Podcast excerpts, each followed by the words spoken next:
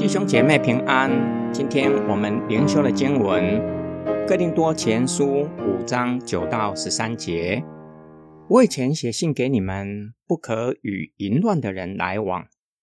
这话当然不是指这世上行淫乱的、贪心的、勒索的或拜偶像的人。如果是这样，你们就非脱离这世界不可。但现在我写信给你们。如果有称为弟兄，却是行淫乱、贪心、拜偶像、辱骂人、醉酒或勒索的，这样的人不可和他来往，连和他吃饭都不可。审判教外的人跟我有什么关系呢？教内的人不是你们审判的吗？至于教外的人，神会审判他们。你们要把那恶人从你们中间赶出去。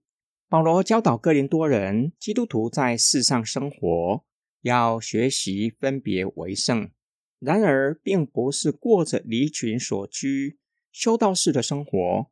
保罗告诉他们，已写过一封信给他们，不可与淫乱的人来往，有可能被误解为不可与教外人来往。若是如此，除非过着避世的生活，不与世人往来，这不是分别为圣真正的意思，也不是上帝呼召我们的目的。假如过着避世的生活，只能够独善其身，没有办法向世人见证耶稣基督，无法引领他们归向主耶稣基督，这样如何能够完成主托付给我们的大使命呢？保罗澄清他的教导，指的乃是不可以与教会内在行为上与信仰背离的人来往，甚至连跟他们一起吃饭都不可以。一起吃饭对古时候的人来说具有特殊的意义。第一世纪人与人之间的界限非常清楚，不同社会阶级的人不会一起吃饭，犹太人也不会与外邦人吃饭。从保罗的话来看，显示犯罪的弟兄不只是一次性的犯罪，而是活在罪中，连教外人士都知道的事。就像与继母同居的弟兄，连教外人士都不会犯的淫乱。教会若是纵容，会损坏教会见证，让教外人士误以为教会的道德标准低落。保罗的教导有两个意义：首先，为了保守教会的见证；第二，我要将犯罪的弟兄挽回。保罗最后给他们综合性的准则：教会内发生违反信仰准则的事情，教会有权柄和义务处理，除非犯下的恶行已经触犯了国家的法律，否则不要告到法院。第二。教会没有处理教会外的事情的权柄，然而上帝拥有权柄来判断他们，这是上帝终极的审判权。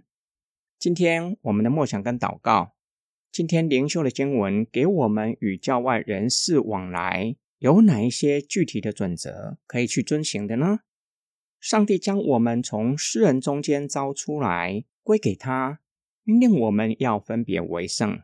并不是要我们离开世界，乃是要我们在世人中间操练圣洁，并透过教会的分别为圣，见证上帝的圣洁以及上帝的大能。当我们与教外人士来往，向他们见证信仰，可以将神的命令和伦理准则告诉他们。然而，需要留意，不可要求他们遵守。除非他们成为基督徒。换句话说，圣经的命令和伦理准则只给基督徒，不是用在非基督徒的身上。这也是教会在教外的见证。教会的见证除了分别为圣，也包括与教外人士往来要遵守的分际。